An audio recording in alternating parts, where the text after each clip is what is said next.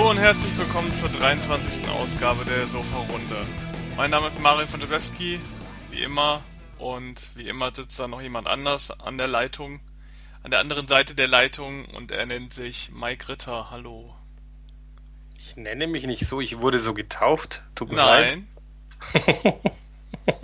Mike ist doch Hallo. Kurzform. Ja, das stimmt. Aber also. okay, da muss ich sagen, Teil, ein Teil der Name wurde getauft oder beziehungsweise ist halt so wegen meiner Mama und der andere ist tatsächlich eine Kurzform. Da hast du recht. Ich sag schon nichts mehr. Hallo. Ah, sehr schön. Schon mal direkt am Anfang des Podcasts geklärt. Du hast einmal recht. Das ist doch auch was. Wie der Hase zu laufen hat. Ja, ja, ist klar. Okay, ähm, ja, wir sind wieder da und äh, diesmal komme ich, äh, komm ich sehr mainstreamig daher. Ähm, ich weiß nicht, wie es bei dir ist. Ähm, nee. nee. Das wirst du gleich merken, warum. ja, dann würde ich doch sagen, äh, willst du vielleicht anfangen mit deinem Nischen, mit deinem Nischending?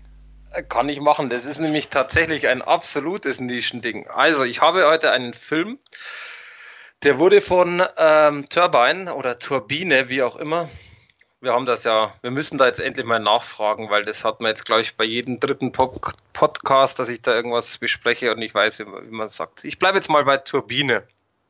Deutsch. Und zwar, das ist ein Mediabook und zwar Schlock, das Bananenmonster. Sagt dir das was?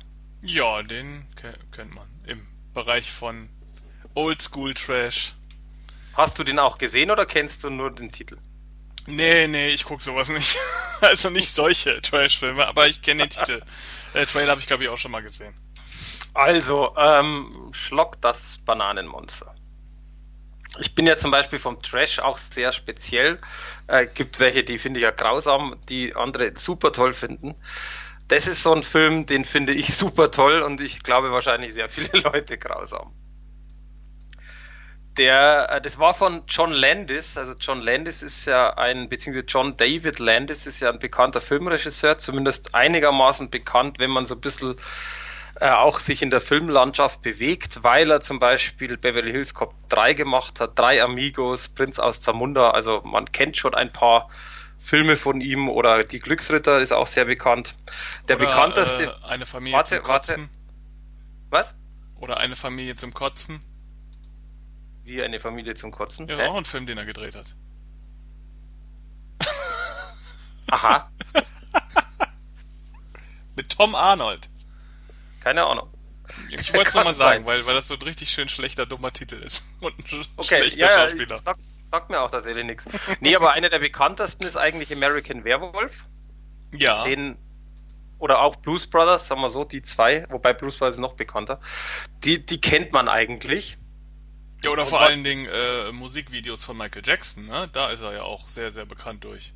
Von dem Thriller meinst du? Ja. Ja, und Black or White auch. Das sind ja absolute Kult-Musikvideos. Gut, aber sagen wir mal so, ich, ich kenne ihn zum Beispiel, also vom Namen her tatsächlich hätte ich ihn von keinen von, Diesel, äh, von diesen äh, Titeln gekannt, außer tatsächlich von American Werewolf. Okay. Mhm. Aber spielt keine Rolle. Man kennt ihn auf alle Fälle. Das ist eigentlich das, ähm, was ich sagen wollte, übrigens habe ich da gerade einen Titel gesehen, der hat 1987 einen Titel gedreht, der heißt Amazonen auf dem Mond oder warum die Amis den Kanal voll haben. Ja, das ist ja der deutsche Titel, ne? Wie heißt denn der ja, im Original? Emerson Woman on the Moon, also tatsächlich den okay. ersten Teil. Ähm, ja, egal. Also sei dahingestellt. 1973 war Schlock das Bananenmonster. Das war sein erster Spielfilm. Und was ich super interessant finde, bevor ich jetzt mal auf den Film eingehe, es ist ein äh, auf der Blu-ray, beziehungsweise Mediabook ist ja Blu-ray DVD, sind sehr, sehr viele Extras drauf. Und äh, da ist ein Extra, das nennt sich Birth of a Schlock. Das ist ein Interview mit ihm. Das dauert relativ lang. Ich habe es jetzt nicht mehr im Kopf. Ich glaube 35, 40 Minuten. Also mit ihm das Interview. Und ich finde es sehr, sehr interessant, weil er im Grunde genommen also er ist 1950 geboren und 73 äh, wurde quasi Schlock das Bananenmonster rausgebracht. Also mit 23. Aber er wollte das schon viel eher äh, rausbringen und da war er noch auch sehr, sehr jung, also noch jünger ja quasi und die Produzenten beziehungsweise die Filmfirma, die damals äh, das dann genommen hat, haben gesagt, er soll sein Alter nach oben schrauben. Und er erzählte halt in diesem Interview sehr, sehr viel über den Film äh, quasi, dass er wahnsinnig schwere, äh, äh, schwerwiegende oder wahnsinnig, wahnsinnig große Probleme hatte, äh, den Film zu vermarkten. Und das finde ich halt sehr, sehr interessant. Ich habe den Film vorher geschaut und muss gestehen, ich verstehe warum. Das ist so ein Film, als Trash-Fan, finde ich, sollte man gesehen haben und dann entweder einfach wirklich den Kopf schütteln und zu sagen, oh mein Gott, diese ungefähr äh, 80 Minuten haben sich ja gar nicht gelohnt, diese total verschwendet oder eben das Gegenteil. Ich fand ihn, wie gesagt, sehr, sehr witzig. Kurz mal, worum geht's? Und zwar, es geht quasi um eine Kleinstadt, die mit zahlreichen Morden zu kämpfen hat. In der letzten Zeit sind da über 200 Leichen gefunden worden. Und die Polizei und alles drumherum ist eigentlich einfach äh, total ratlos. Sie kommen halt da nicht weiter. Und sie wissen aber eigentlich, dass das Affenmonster Schlocktropus, so wird es genannt, äh, dran schuld ist, aber die können ihn halt nicht stellen. Und dann geht es eigentlich darum, dass sie die Höhle von diesem Monster finden. Das Monster aber nicht mehr in dieser Höhle, Höhle ist, sondern raus in die Natur geht, quasi unter Menschen kommt und eigentlich sich aufführt wie ja ein, ein ich sag's mal vorsichtig, ein, ein, ein nettes Tier, dann aber trotzdem wieder, wenn gewisse Sachen passieren, die ihm nicht in den Kram passen, er halt zum Mörder wird. Ist natürlich ein absoluter Trashfilm, der auch so gedacht ist. Also sprich, da, da sind Szenen drin, wo man einfach nur den Kopf schütteln kann und sagen, das kann nicht sein. Auf der anderen Seite sind zum Beispiel auch so unglaublich lustige Szenen drin. Also ich erinnere mich da gerade an, an eine Szene und man kann die spoilertechnisch ruhig sagen, weil das eigentlich nichts Besonderes ist, also was jetzt die Geschichte angeht, sondern äh, das Affenmonster kommt dann ja quasi in irgendeine äh, Siedlung und da ist eine Frau, die ist blind und die sitzt am Boden im Garten und spielt oder quasi, was heißt spielt, die, die lässt die Natur auf sich walten und riecht und wie auch immer. Und dann kommt quasi der Affe und da sie am Boden sitzt, geht er auf Augenhöhe und krabbelt so hin und lässt sich quasi von ihr streicheln. Und sie denkt aber, es ist ein Hund. Und dann nimmt er ein Stöckchen und schmeißt das Stöckchen weg, das quasi der Hund, beziehungsweise in dem Fall das Affenmonster, das holen soll. Und diese Szene geht zweieinhalb Minuten nur um dieses Stöckchen schmeißen. Und man kann nicht erklären, warum es lustig ist oder auch natürlich in einer gewissen Weise total dämlich ist, aber man muss es wirklich sehen. Ich habe äh, den Film zusammen mit einem Kumpel von mir geguckt, wir haben wirklich Tränen gelacht. Also selten, dass ich beim Film Tränen vergieße, jetzt positiv, da war es wieder so, wo ich echt gesagt habe, das kann es nicht sein, das ist einfach so dämlich und so dumm, dass es wieder so mega toll ist. Oder auch eine Szene, wo sie, da sitzen sie alle im Kino und gucken den Film, was ich übrigens sehr witzig finde, weil die gucken tatsächlich den Blob also das Original. Und da kommen ein paar Szenen in diesem Kino, siehst du quasi auch. Und da hockt sie hier einfach dazu und dann hockt neben ihm ein kleiner Junge, der ist vielleicht sechs, sieben, warum auch immer der den Blob schaut, aber spielt keine Rolle und der muss dann aufs Klo und er fragt halt, ob er mitgeht. Und es sind so, so Szenen drin, das ist wirklich, also alleine vom Erzählen ist es eigentlich schon Kopfschüttel, aber das macht den Film einfach genauso aus. Der ist einfach durch und durch durchgeknallt, sinnfrei und dämlich und deswegen einfach wieder auch total witzig und äh, tatsächlich äh, einfach auch sehenswert. Wenn man sowas möchte, das ist ganz wichtig, äh, weil natürlich für einen ja, ich sag's mal, für einen typischen Hollywood-Filmfan äh, äh, oder für einen Normalo-Filmfan ist der Film natürlich, ich sag's jetzt mal ganz vorsichtig, eine absolute Vollkatastrophe. Also ist aber auch klar, wie gesagt, man muss bei sowas wissen, wo man sich, worauf man sich einlässt. Kurz zur Veröffentlichung, also es ist ein Mediabook. Da ist das Mediabook von der Gestaltung eigentlich ganz nett. Es ist halt immer die Frage, wie man nett definiert, weil zum Beispiel das Cover ist komplett weiß und da ist quasi eine Zeichnung drauf, wo er die äh, blonde Frau oder eine blonde Frau in der Hand hält.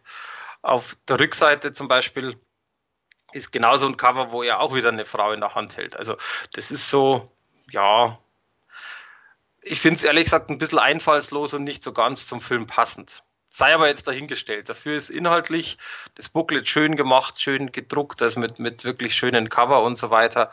Äh, auch ein guter Text der Film selber, dadurch, dass er ja über 40 Jahre ist, äh, ist quasi durch einen 4K-Master abgetastet worden und sieht echt gut aus. Natürlich noch alt, klar, aber im Grunde genommen ist es einfach so ein Punkt, wenn dieser Film mit einem Alter von 40 Jahren, natürlich mit den Klamotten und allem drum und dran, rauschfrei wäre und brillant auf den Bildschirm kommen würde, dann wäre auch irgendwas falsch. Es würde dann in meinen Augen auch überhaupt nicht mehr zu dem Ganzen passen. Deswegen also Bildqualität wirklich gut, rundum eine sehr gute Veröffentlichung. Und äh, für mich jetzt mal so, für wen ist der Film? Ich sag's mal so, für Mediabook-Fans, dadurch, dass das nur auf 2000 Stück limitiert ist und natürlich für absolute Trash-Fans, die, ich sag's jetzt mal vorsichtig, die noch weitaus schlimmeren Trash sehen wollen, wie Sharknado zum Beispiel. Dann zugreifen, ansonsten pff, schwierig.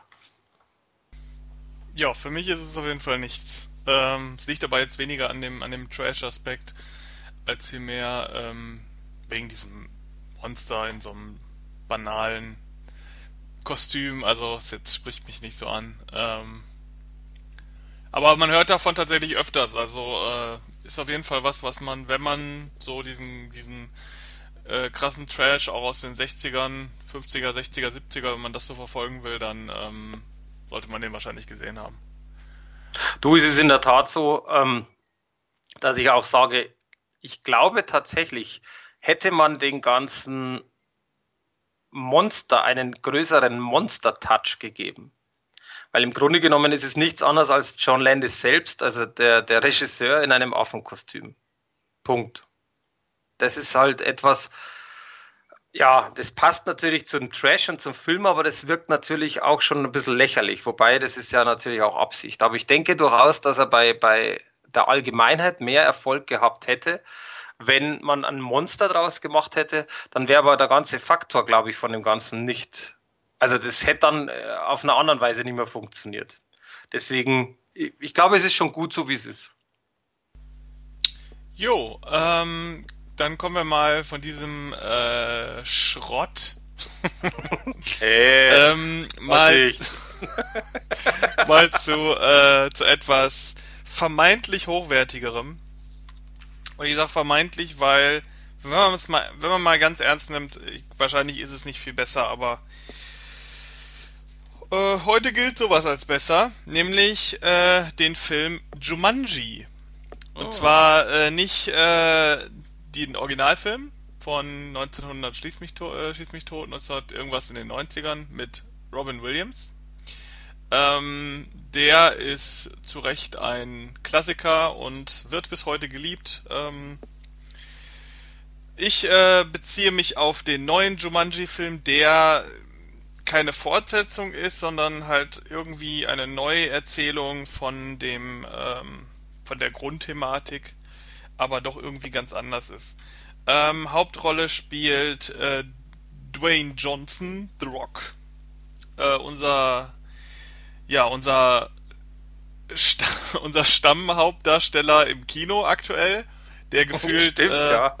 der gefühlt in jedem Quartal drei Filme hat. Ähm, alle irgendwie gleich, alle irgendwie Action, auf äh, Männer gezielt oder Familien, Comedy. Ne, man erinnert sich, glaube ich, an die Zahnfee, die er gespielt hat oder so. Ähm, völlig absurd. es ist schwierig, über so einen Film zu sprechen, weil ich das äh, im Grunde, also ich habe immer so ein bisschen Problem mit ähm, mit äh, The Rock, weil vielleicht mal direkt am Anfang, äh, mit welchem, mit, aus welcher Perspektive ich mir diesen Film angeguckt habe. The Rock hat inzwischen so ein bisschen so den, den, das Standing, was früher so ein Arnold Schwarzenegger hatte, was ein Sylvester Stallone hatte. Er ist irgendwie ein Actionheld, hat auch seine Stammfilme und Stammreihen, in denen er halt seine Action abfeiert. Jetzt demnächst kommt äh, Skyscraper ins Kino, äh, so eine Stück langsam Variante. Ähm, dann hat er sein äh, Fast and the Furious, äh, was gut läuft. Und dann hat er zwischendurch immer so Sachen wie Jumanji oder äh, auch Baywatch und so weiter, was dann eher ähm, Richtung Comedy geht. Und das hatte ja Arnold Schwarzenegger eine Zeit lang auch und Sylvester Stallone auch. Und ähm, Was ich aber bei The Rock immer so ein bisschen problematisch finde, ist, dass seine Filme, in die er mitspielt, das ist immer so Wegwerfware. Also ich weiß nicht, ähm, ich mag ihn eigentlich auch so von der von der Person. Der wirkt immer irgendwie sympathisch, ähm, obwohl er das ja im Real Life gar nicht so sein soll. Aber er wirkt immer sympathisch. Er kann irgendwie seinen Charakter, er spielt immer das Gleiche. Und äh, besonders viel Schauspiel ist dafür auch nicht nötig. Kann er wahrscheinlich auch gar nicht richtig schauspielern. Aber er kommt immer sympathisch rüber und er kann irgendwie den Film doch tragen. Aber gefühlt, alles, was ich von ihm geguckt habe, bisher auch so Filme wie San Andreas, die dann, wo er dann wirklich auch im Mittelpunkt steht, ähm, ist immer so eine Wegwerfware. Man guckt und hat es nach fünf Minuten wieder vergessen und ähm, ja. Bei Jumanji ist jetzt der Fall, dass er nicht, nicht alleine am Start ist, sondern er hat auch noch so äh, Leute wie Jack Black, den kennt man aus zahlreichen eher schwachen Komödien. Ähm, vielleicht als letztes so ein bisschen aus Gänsehaut, aus der Gänsehaut-Verfilmung, die jetzt auch nicht ähm, das Gelbe vom Ei war. Äh, dann einmal Kevin Hart, den kleinen farbigen Comedian aus Amerika, der hauptsächlich durch seine ja durch seine Filme in Deutschland bekannt ist. Viele sehr flache, plumpe Komödien. Er hat auch schon mit, mit The Rock zusammen, ähm, glaube ich, eine Komödie gehabt. Ähm, also sehr, sehr flach und sehr laut und, und, und so ist auch er als Person in den Filmen immer.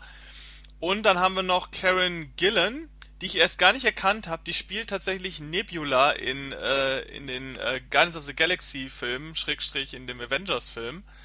Äh, was ich sehr, sehr lustig fand, weil sie sieht so ganz anders aus, wenn sie nicht in ihrem Kostüm ist, was natürlich klar ist, aber äh, ich habe sie nicht wiedererkannt und habe erst im Nachhinein äh, erfahren, ach guck mal, äh, oh. die ist das. Äh, sehr interessant. Die spielt auch mit und diese Vierertruppe erlebt halt in Jumanji folgendes Abenteuer. Jumanji handelt von Jumanji ist erstmal ähm, ein Brettspiel ursprünglich gewesen, das in eine andere Welt führt, wenn man dieses Brettspiel spielt. Äh, hier ist es so, Übrigens, dass ein ganz kurz, dass bevor ich es äh, vergesse, es kommt jetzt dann ein Brettspiel raus, ne? Hast du das schon gehört? Ja, aber das ist ja irgendwie zu erwarten, oder? Nee, nee, aber das, das war ja schon zu erwarten, wo der erste Film eigentlich kam. Gab es da nicht äh, jetzt, vielleicht sogar eins? Also es würde mich stark wundern, wenn es da nicht schon eins gäbe. Kannst dir ganz ehrlich gesagt nicht sagen, aber zumindest kommt jetzt, das war nämlich auf der Spielwarenmesse, kommt das raus und das sieht tatsächlich äh, aus wie Teil 1. Ich habe jetzt den neuen noch nicht gesehen. Äh, deswegen, aber ich wollte dich da jetzt auch nur bedingt okay. unterbrechen, aber ich fand das sehr interessant, weil es tatsächlich auch eins gibt jetzt in Zukunft. Wenn es nicht schon eins gab.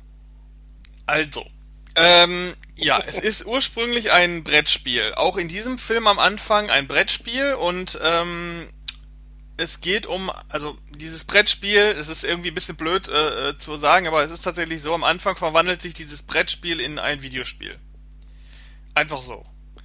Ähm, weil heutzutage natürlich keiner mehr was mit Brettspielen anfangen kann. Die Jugend, auf die der Film tendenziell größtenteils auch zielt, äh, hat damit auch nichts mehr zu tun. Also muss ein Videospiel her und zack ist das Ding ein Videospiel. Ähm, und dann geht's halt so weiter, dass eine Gruppe von Jugendlichen nachsitzen muss. Die haben alle so ihre Probleme, alle sozial ein bisschen strange. Äh, eine, eine kleine eine kleine Tusse, ein Mauerblümchen, dann ein ähm, großer, bulliger, farbiger Sportler und ein kleiner Nerd. Äh, die müssen alle irgendwie nachsitzen. Und während des Nachsitzens, wo sie so eine Art äh, Lagerraum aufräumen müssen, finden sie eine Videospielkonsole und ähm, spielen dieses Spiel und werfen es rein, haben ja sonst nichts zu tun und landen dann in dieser fremden Welt, die sie vor einer Bedrohung retten müssen, denn vorher kommen sie nicht äh, aus dem Spiel raus. So, der Clou ist jetzt, dass äh, in diesem Videospiel sind natürlich nicht mehr die Jugendlichen am Start, sondern sie sind in den Körpern, in den Avataren des Spiels drin. Äh, somit ist der Nerd im äh, Körper von The Rock. Die Tusse ist lustigerweise im Körper von Jack Black, äh, Spiel, also Jack Black ist, ist halt so, so ein ähm, Wissenschaftler da und die äh, dieses tussige, selbstverliebte Mädchen, was den ganzen Tag nur auf ihr Handy starrt, äh, ist plötzlich in diesem Männerkörper drin. Verhält sich aber natürlich, alle verhalten sich noch so, als wenn sie noch, äh, keine Ahnung, kurz vor ihrem 18. Geburtstag stünden. Und äh, der bullige Sportler, ähm, ich sage jetzt bewusst, der bullige farbige Sportler ist auf einmal der kleine farbige Kevin Hart und äh, die, äh, das Mauerblümchen ist äh, verwandelt sich zu Karen Gillen, die sexy Amazone und kommt natürlich mit dieser auf einmal erlangten körperlichen ähm, ja, Schönheit nicht so klar. Und diese Vierertruppe muss halt in diesen Körpern jetzt äh, diese, dieses, diese Welt retten, in der sie da äh, reingefallen sind. Äh, der Clou ist natürlich hier wieder das Videospiel, die Videospielthematik. Sie haben alle drei Leben, können nicht richtig sterben, erst nach dem dritten Leben sind sie tot. Ähm, dann gibt's allerlei lustige Anspielungen mit äh, Statistiken, Charakterstatistiken, die aufgerufen werden können. Und dann gibt's ähm, böse Gegner und äh, irgendwelche verquere Videospiellogik, die sich irgendein Drehbuchautor zusammengesucht hat im Internet, Wikipedia, Videospiel eingegeben hat und versucht hat, da irgendwie irgendwie ein Videospiel rauszumachen. Also es klingt schon nicht so positiv. Der Film ist völlig belanglos. Ähm, die, das Drehbuch hat wirklich, man muss es sagen, wahrscheinlich irgendein 50-Jähriger, der noch nie ein Videospiel gespielt hat, geschrieben, weil da so merkwürdige Dialoge drin vorkommen äh, und die versuchen, äh, Videospiele zu erklären. Äh, auch die Synchro ist offensichtlich von jemandem gemacht, der noch nie ein Videospiel gespielt hat, weil ähm, äh, da gab's, gibt's eine Szene, die macht das so richtig schön deutlich. Also wir haben ja sicherlich auch viele Gamer unter den Zuhörern und ein gängiger Begriff im Bereich von Videospielen ist ja der NPC, also der Non-Player Character, weil es einfach ein Charakter ist in einem Videospiel, den man selbst nicht spielt, der irgendwie zur Geschichte gehört, der mit einem redet äh, und so weiter und so fort. Im Original wird natürlich auch NPC gesagt, äh, weil es ist ja nun mal eine englische, ähm, englische Begrifflichkeit und diese englische Begrifflichkeit gilt weltweit, also die wird auch in Deutschland verwendet.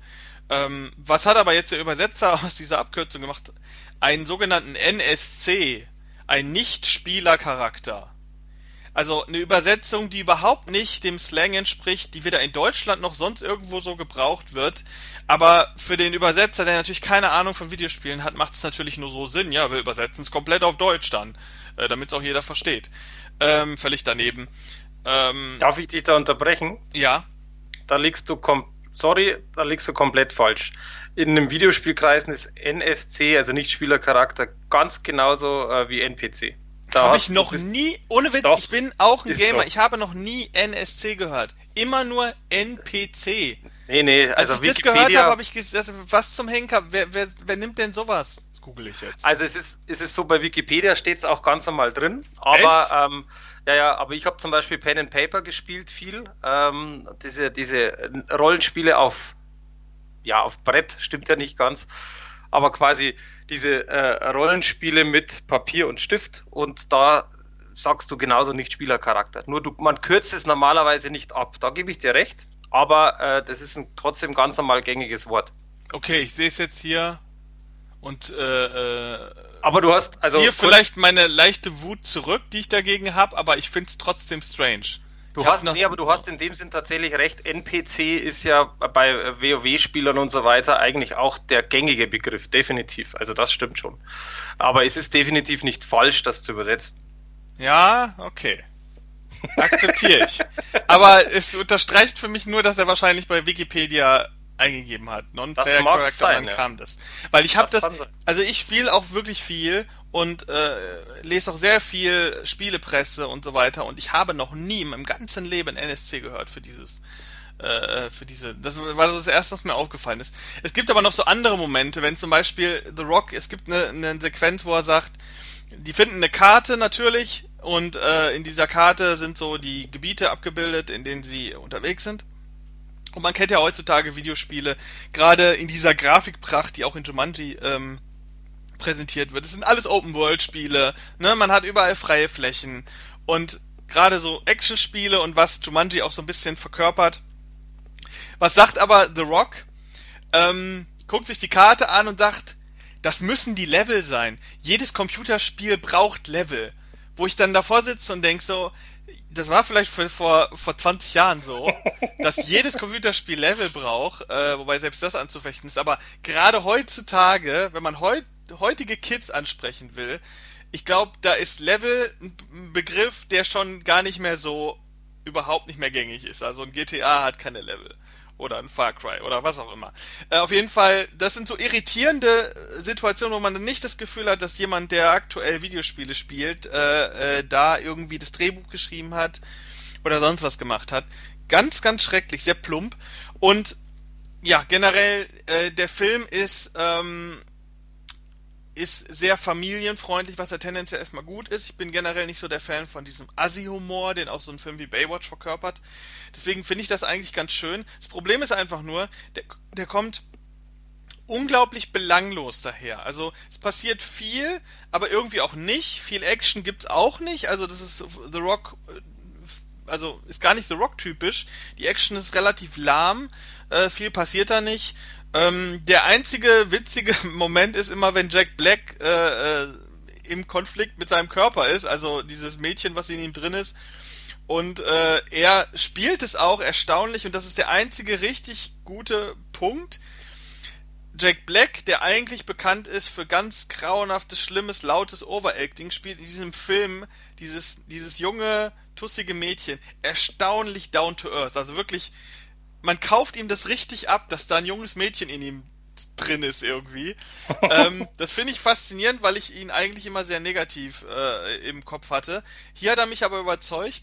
Ähm, auch The Rock spielt seine Rolle eigentlich ganz gut. Ähm, Karen Gillan überzeugt irgendwie auch als Mauerblümchen. Der einzige, der mal wieder völlig aus der Reihe tanzt, wie in jedem Film, in dem er mitspielt, ist Kevin Hart der seinen Charakter, seinen, seinen, diesen, diesen Footballspieler, äh, äh, diesen bulligen Typen, überhaupt nicht einfängt. Der spielt einfach wieder nur Kevin Hart, wie er ist und, und wie man ihn kennt.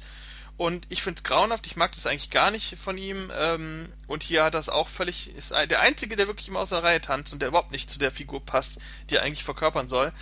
Ähm, ja, also wem soll man diesen Film empfehlen? Es ist halt ein völlig belangloser, extrem seichter, Familienabenteuerfilm, der aber keinerlei filmische Qualität hat. Also ein Jumanji ist ein Klassiker, der Originalfilm. Es gibt viele andere Familienfilme, nimm, keine Ahnung, Goonies oder äh, oh, da gibt's so viele, äh, gerade so in, in dieser Steven Spielberg-Ecke, viele Filme, die sind einfach irgendwie Klassiker und die kann man sich immer wieder angucken, auch so Abenteuerfilme in Indiana Jones oder ähnliches. Aber dieser Film ist einfach völlig belanglos. Äh, die Computereffekte sind mittelprächtig, äh, das 3D ist gut, aber wird nicht eingesetzt. Also es gibt wenig bis gar keine Pop-Out-Effekte. Ähm, technisch ist es aber ganz gut. Ähm, der Film hat keinerlei handwerkliche Finessen, kein Schauspieler sticht wirklich heraus. Also klar, Jack Black ist lustig, aber es ist trotzdem keine, keine Oscar-Performance. Also dieser Film hat eigentlich nichts. Das ist so ein Sonntagnachmittag-Film, den man so, so Sonntagnachmittag parallel laufen lassen kann, während man die Oma zu Besuch hat. Also so würde ich diesen Film definieren, wann man ihn gucken könnte. Ähm, deswegen, er ist nicht schlecht, aber er ist auch überhaupt nicht gut. Ich bin schockiert und erstaunt, dass der Film so erfolgreich ist. Ähm, kann mir nur erklären, dass die Leute blind wegen The Rock reingerannt sind und vielleicht äh, der Film auf DVD und Blu-ray vielleicht nicht mehr so gut läuft. Ich habe die 3D Blu-ray bekommen, was schon mal cool ist. Ähm, die, das Bonusmaterial ist, ist sehr umfangreich. Äh, viele Featurettes, die interessant sind. Ähm, wie gesagt, 3D-Fassung und Normalfassung ist dabei. Also an der Veröffentlichung kann man, kann man überhaupt nichts meckern. Die ist technisch hervorragend und gut und äh, umfangreich für die Leute, die es interessiert. Aber der Film ist, ähm, ja, absolute Belanglosigkeit. Äh, den letzten, den ich mit ihm gesehen habe, mit The Rock, war San Andreas und der war besser. Obwohl der auch schon nicht gut war, aber der war besser. Einfach weil er ein bisschen mehr das bietet, was man von einem The Rock erwartet.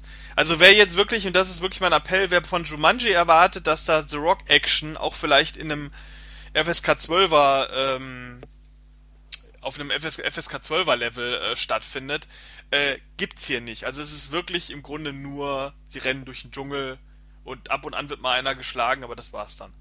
Aber ähm, glaubst du, glaubst du ernsthaft, dass die Leute, die sich Jumanji anschauen, einen Rock-Action-Film erwarten? Ja, glaube ich schon, weil Glaubst es wäre du? absolut möglich gewesen, in dem Film The Rock Action einzubauen. Also es, geht, okay. muss, es müssen ja nicht immer Hochhäuser sein, die kaputtgeschlagen werden, aber der Film, auch gerade in dieser Videospiel Ästhetik. Der bietet total die Möglichkeiten, da auch richtig geile Action-Szenen zu machen und Kämpfe und sowas. Aber die sind so, die sind so belanglos und lang. Es gibt ja Action-Szenen, aber die sind so lahm und haben überhaupt nichts so Rock-artiges, dass man sich fragt, okay, warum hat man den besetzt, außer dass man das vielleicht noch besser nach China verkaufen kann, wenn er vorne drauf ist. Wie wir alle wissen, großer, großer Liebling in China. Ähm, ich habe dem Film, beziehungsweise dem Produkt Jumanji 3D Blu-ray, äh, eine 6 von 10 gegeben. Der Film ähm, ist für mich eher eine 5 von 10, also wirklich völliges Mittelmaß. Ähm, wahrscheinlich werden nur beinharte The Rock-Fans da richtig Spaß dran haben. Äh, die Veröffentlichung ist aber so gut, dass ich sage, ähm, da kann man noch einen Punkt draufgeben. Also wer das braucht und wer da Bock drauf hat, ja, kauft's euch. Aber es ist absolut keine Empfehlung, also auch nicht für Abenteuerfans oder so. Da gibt's einfach viel, viel, viel, viel bessere Filme auf der Welt als das.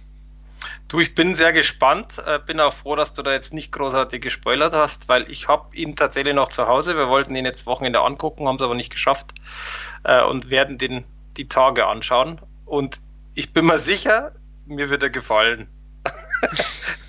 weil, er, weil er wieder dir nicht gefällt. Nein, Quatsch. Aber also ich bin tatsächlich sehr gespannt, weil zum Beispiel, ich habe mir vor kurzem auch tatsächlich erst äh, Baywatch angeschaut. Und ähm, jetzt ohne da jetzt ewig rumzureden, ich fand ihn gar nicht schlecht, aber jetzt auch nicht so toll. Ich habe mir ein bisschen mehr erwartet tatsächlich. Boah, den äh, fand ich ja grauenhaft. grauenhaft. Ja, das ist der Punkt. Grauenhaft fand ich ihn nicht. Ich habe jetzt mir von Haus aus nicht erwartet, dass irgendwo äh, Baywatch großartig irgendwo geremaked wird, so ungefähr. Ähm, Wobei ich mich immer gefragt habe, es gibt doch nichts Einfaches, als einen Baywatch-Film zu machen. Zumindest einer, der den Fans gefällt. Und selbst das haben sie jetzt nicht hingekriegt. Du, will ich dazu nichts sagen, weil ich die Serie jetzt auch tatsächlich nicht mehr so wirklich im Kopf habe. Äh, Punkt ist, ich habe mich äh, relativ amüsiert, fand allerdings diese, diese äh, bisschen Krimi-Geschichte, die hat mir nicht so ganz gepasst. Aber gut, sei dahingestellt. Aber wie gesagt, ich bin sehr gespannt auf Jumanji, denn ich habe ihn schon da und freue mich trotzdem darauf, egal was du sagst. Aber ich gebe dir natürlich dann meine Meinung. er lässt sich nicht belehren. Nein, man Natürlich kann ja gucken, aber äh, was hast du dir da geholt? Äh, äh, 4K Blu-ray? Nee, du, das ähm, total, totaler Zufall, weil ein äh, Freund von mir aus Österreich, der hat sich den Film als Steelbook gekauft und hatte den aber doppelt bestellt. Und dann hat er quasi die Doppelbestellung zurückgehen lassen und hat die dann geschenkt bekommen. Und dann hat er es mir halt für einen echt schmalen Kurs verkauft. Deswegen, Gut, also ein stinknormales Steelbook Blu-ray. Wenn man es günstig bekommen hat, dann geht ja dann auch die Welt nicht unter. Du, ich, ich hätte jetzt äh, ehrlich gesagt nicht 20, 22 Euro, was er glaube ich momentan kostet, das Steelbook äh, gezahlt, weil ich den Film eben auch nicht kenne. Und das mache ich halt schon länger jetzt nicht mehr, dass ich irgendwo Geld für einen Film ausgib, wo ich sage, ich kenne den nicht. Wenn ich den kenne und sage, der gefällt mir, dann ist es wieder ein anderes Thema, aber ähm, äh, Blindkauf äh, will ich so nicht. Deswegen war ich da ganz glücklich drum und es war echt ein geiler Preis. Also von dem her. Gut, das war dann meine, meine kleine, aber doch länger gewordene Jumanji-Tirade und ähm, damit hast du jetzt noch ein, ja, jetzt hast du ein Brettspiel tatsächlich am Start. Genau, ich habe äh, hab mir überlegt, ähm, und Brettspiele haben wir ja eh sehr selten. Und das Schöne an dem Brettspiel ist tatsächlich, ich habe das vor kurzem auch einen Arbeitskollegen von mir, der wohlgemerkt total der Brettspiel-Fan ist. Dem habe ich das erklärt und der hat sich am gleichen Tag schon bestellt. Hat sich aber keine Videos und nichts angeschaut. Ähm, das fand ich, beziehungsweise ein Video, glaube ich, hat er sich angeschaut. Kurz, also so ein Einführungsding, aber kein, nicht wo die Leute es gespielt haben. Und ähm, das Witzige ist tatsächlich, äh, das äh, ist ein Spiel, das erklärt man, wenn man es vor sich hat, innerhalb von zwei, drei Minuten. Es kapiert jeder, ob jung oder alt. Und es macht Arsch Spaß. Also die Kombination aus einfaches Spielprinzip, verdammt viel Laune, ähm, ist echt cool. Und das ist selten. Und deswegen war ich von dem Spiel ehrlich gesagt auch begeistert. Das nennt sich Drop It und äh, kommt von Cosmos. Wir haben ja von Cosmos, machen ja immer wieder Spiele, wie ihr wisst. Oder wenn's, wenn man es nicht wisst, wisst ihr es jetzt. Und ich muss echt gestehen, ich war da sehr begeistert. Ich versuche es kurz zu erklären, wenn man es nicht ganz versteht. Am besten die Bilder anschauen, weil dann ist es total einfach. Es geht, im, Ende, im Endeffekt kennt ja jeder Tetris. Und das ist tatsächlich so ein, ein bisschen, ein bisschen, man, du wirst gleich erfahren, warum, ein bisschen Tetris. Das heißt, Du hast im Endeffekt eine ganz dünne Röhre und jetzt stell dir mal vor, du nimmst das Tetris-Ding, das ist ja so ein Viereck, wo oben äh, irgendwelche Dinger runterfallen, die man stapeln muss. Das hast du hier auch, aber in 3D, also in real. Das heißt, du hast so eine, so ein, ja, ich nenne es mal ganz dünne Röhre, die, die quasi das Spielbrett darstellt. Das steht auf dem Ständer. Also nach oben halt, dass du oben auch Sachen einschmeißen kannst. Ähnlich wie bei vier gewinnt, das kennt man ja auch. Und der, der Clou ist, dass es aber nicht gerade ist, sondern leicht schräg und zwar nicht schräg wie im Endeffekt ein Trichter, sondern genau entgegengesetzt. Also es wird von oben schmäler, leicht nach unten breiter. Und Hintergrund ist ganz einfach, dass jeder Spieler verschiedene Formen hat, also kleine Kreise, Vierecke, Rechtecke und so weiter. Und das muss ich nach der Reihe muss jeder Spieler immer eins reinschweißen und kriegt daraufhin dann Punkte. Das heißt, wenn zum Beispiel jetzt das Viereck unten landet, kriegt er, weil er in der Region 1 ist, also das ist äh, quasi unterteilt mit Strichen, kriegt einen Punkt. Der nächste nimmt zum Beispiel einen, ein Rechteck, schmeißt das drauf, hat das dann so geschickt platziert, dass es in die nächste Stufe kommt. Das heißt, etwas höher gibt es dann zwei Punkte, noch höher gibt es drei Punkte und so weiter und so fort. Klingt sehr einfach, ist es auch. Der Clou an der Geschichte ist, dass es Regeln gibt und äh, die, diese Regeln besagen, man darf zum Beispiel nicht Kreis oder beziehungsweise Kreis auf Kreis ist jetzt ein schlechtes Beispiel. Viereck auf Viereck ist ein, äh, ist ein Bruch. Also im Spiel heißt es Tabu. Das heißt, wenn jetzt du, wenn dein Viereck auf meinem Viereck landen würde, kriegst du keine Punkte, weil du hast ein Tabu begangen. Oder wenn zum Beispiel ich rot bin und platziere rot auf rot, ist auch ein Tabu. Das muss eine Farbe dazwischen sein. Das heißt, der Clou an dem Spiel ist, wenn man es zu viert spielt und erst da macht es wirklich richtig Laune zu viert, ähm, wirft man nach der Reihe das halt rein und es kann zum Beispiel passieren, dass oben zwei Vierecke nicht aneinander liegen, aber so nebeneinander, dass man im Endeffekt gar kein Viereck mehr platzieren kann, weil man automatisch gleich ein Tabu spielen würde und keine Punkte kriegt. Das heißt, du musst dann versuchen, ein anderes äh, reinzuwerfen und zu hoffen, dass zum Beispiel das nicht auf ein anderes fällt. Und dadurch, dass es natürlich durch die Fliehkraft immer irgendwo ein äh, ähm, eine Situation geben kann, die man nicht vorausschauen kann, macht das Ganze natürlich mega viel Spaß und ist tatsächlich teilweise mehr Glücksspiel als Können.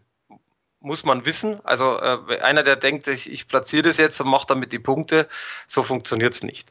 Und wie gesagt, wenn man die, wenn man die Fotos anschaut, die auch im Artikel sind, dann kapiert man sehr, sehr schnell, wie, wie der Hase läuft.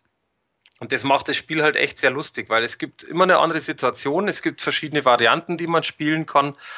Und äh, man erklärt es halt sofort. Und das ist das Schöne, ein Spiel dauert nicht mal eine halbe Stunde. Das heißt, man kann sich mal schnell hinsetzen, das Ding auspacken, aufbauen, dauert zwei Minuten, den Leuten schnell erklären und losspielen. Und ich wage jetzt eine Behauptung äh, aufzustellen, die ich zwar nicht weiß, aber ich glaube, wenn man da leicht beschwipst ist und da sich ein Gag draus macht, dass man zum Beispiel keine, was ich, kein äh, Tabu hat, sondern bei Strafpunkten irgendwie einen, äh, einen Pinneken trinken muss, glaube ich, macht das Spiel auch nochmal besonders in der Männerrunde verdammt viel Spaß. Okay. Das wäre was für Vatertag gewesen. Aber mal dahingestellt ist natürlich ein Familienspiel.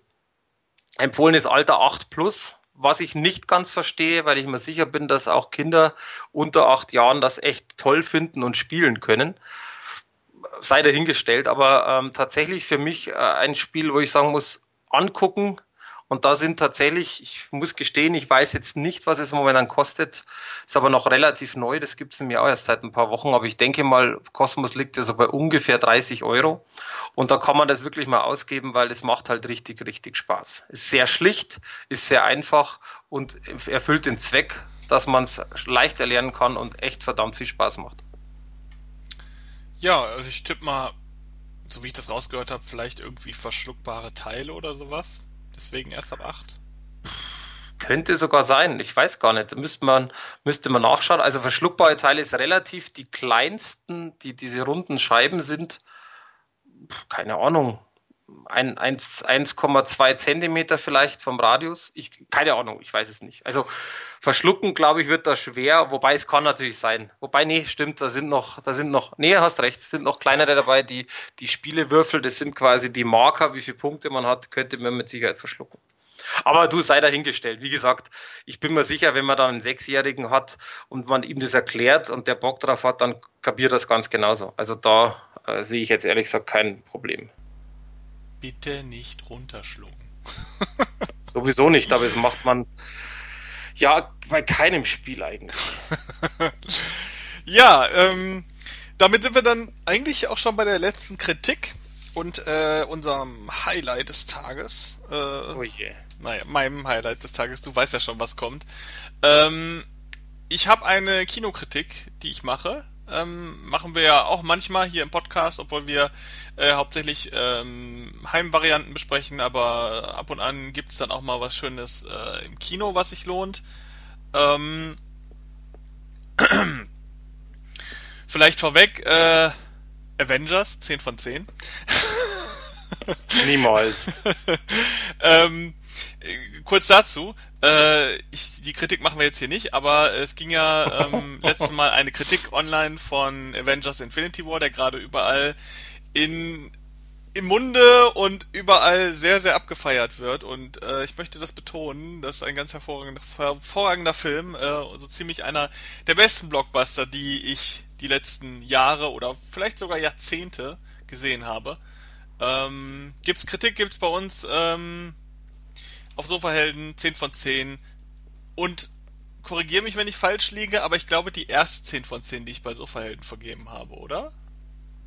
Ich meine, du hattest das, glaube ich, mal nachgeguckt sogar, äh, als ich dir das gesagt hatte. Ich weiß es nicht, aber ich meine schon. Ich, ich, ich guck gleich mal, ich guck gleich mal nach. Das geht ja relativ schnell. Ich muss gestehen, ich weiß es gar nicht, aber es könnte durchaus sein. Wäre Jetzt erstaunt. pass mal auf. Ich habe das gleich, wenn mein Internet mitmacht. Äh, wir haben ja fast 5000 Artikel jetzt im Archiv. Im Filmarchiv wohlgemerkt, also fast 5000 Filme rezensiert. Äh, deswegen. Kann man vielleicht auch mal betonen.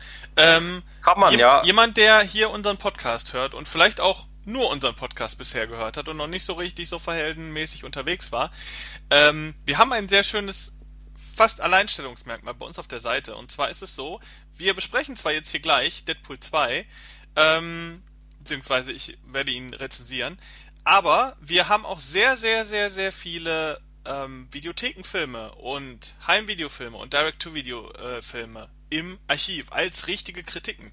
Viele Internetseiten haben ja wirklich nur die Blockbuster-Filme oder dann die Heimvarianten der Blockbuster-Filme. Wir haben auch ganz viele Heimvideofilme, die vielleicht auch keiner kennt, die sonst keine Beachtung kriegen, die vielleicht einfach nur im Ramschregal liegen und warten, dass irgendwer diese kleine Perle entdeckt oder sich übers Ohr hauen lässt von irgendeinem geilen Cover und einen Schrottfilm mitnehmen. Wir haben alles.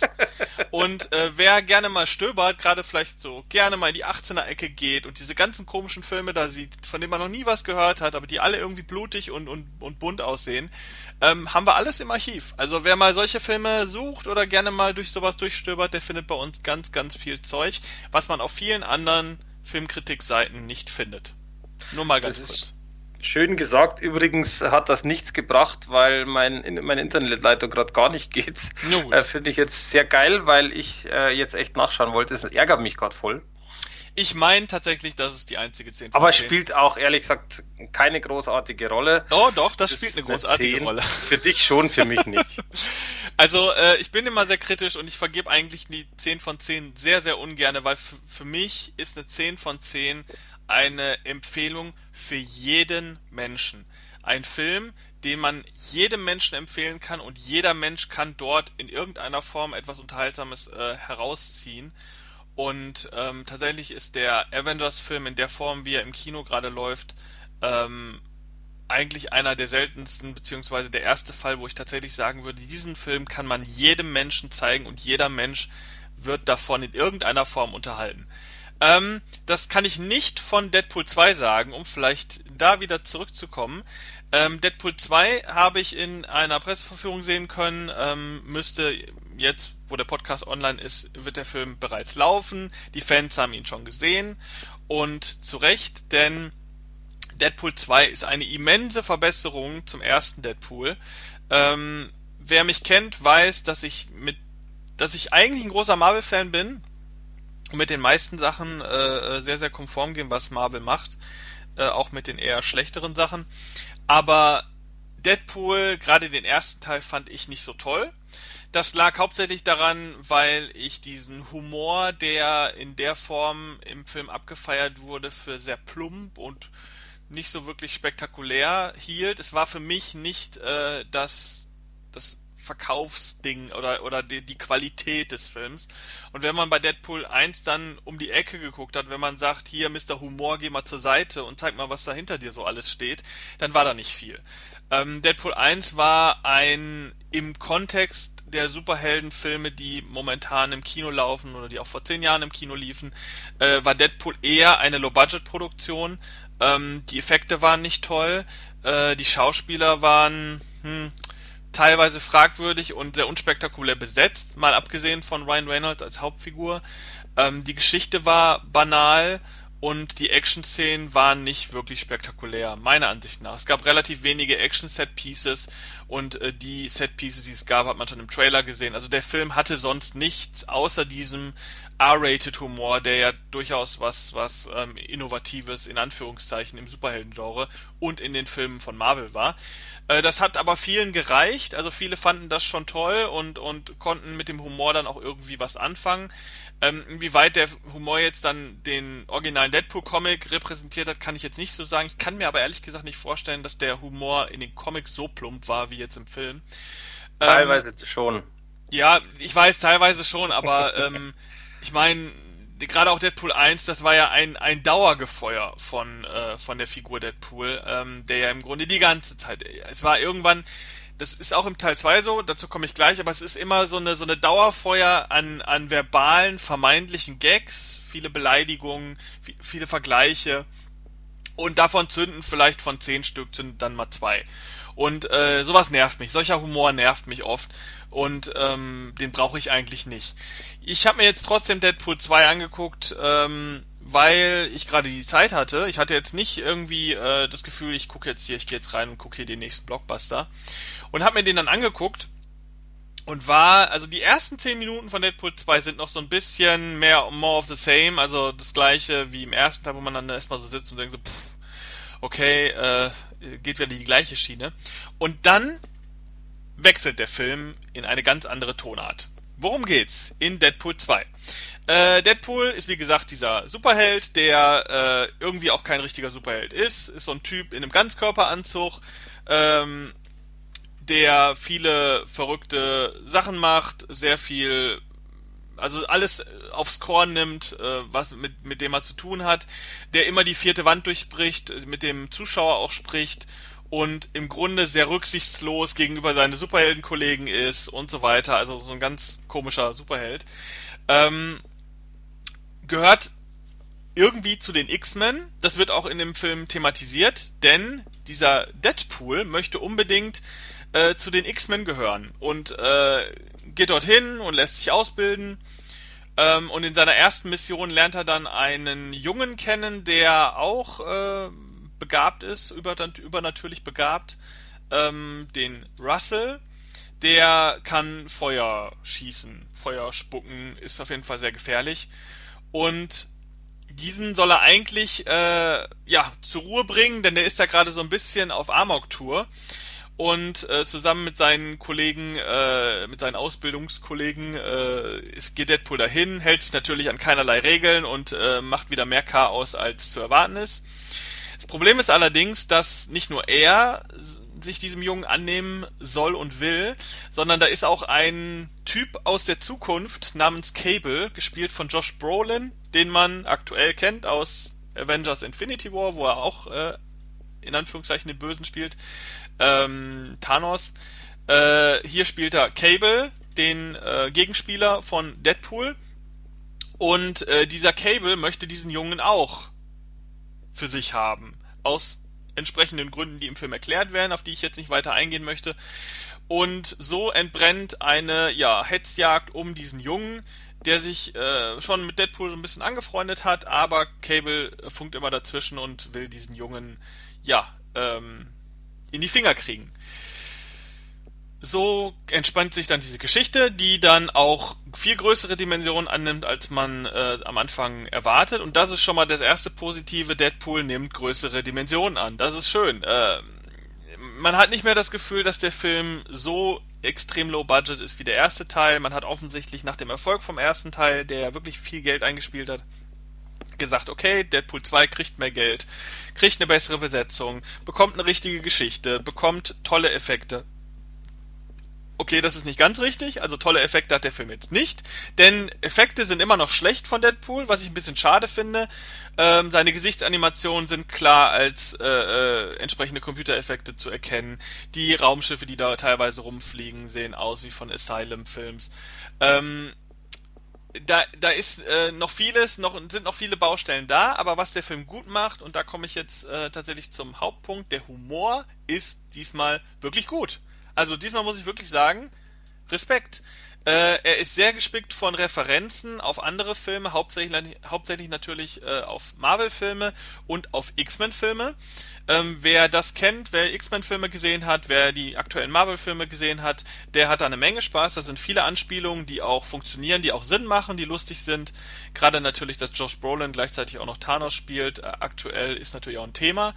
Ähm, es gibt viele lustige Gastauftritte, da will ich auch keinen einzigen spoilern, weil die sind wirklich witzig. Ähm, und wenn man so ein bisschen die ähm, Produktionsgeschichte von Deadpool 2 verfolgt hat, dann äh, sind diese Gags noch lustiger, weil das bewusst eingebaut wurde.